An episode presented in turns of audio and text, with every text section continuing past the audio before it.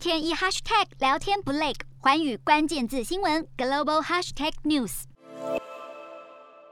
泰国旅游业因为疫情受到严重打击，在二十七号又发生海底管线漏油事件。大约有五万公升的原油排入海中，而且漏油区域临近观光胜地苏梅岛，让业者是不禁担心，这将会造成另一波严重的影响吗？事实上，在二零一三年，泰国也发生过一次漏油事件，该次漏油让沙美岛遭受了重创，当地居民花费多年才将污染清理干净，生态环境到现在都还没有能够完全复原。如今悲剧又在演，泰国皇。加海军表示，此次漏油恐怕需要五天时间才能完全清除。至于事发原因，还有待理清。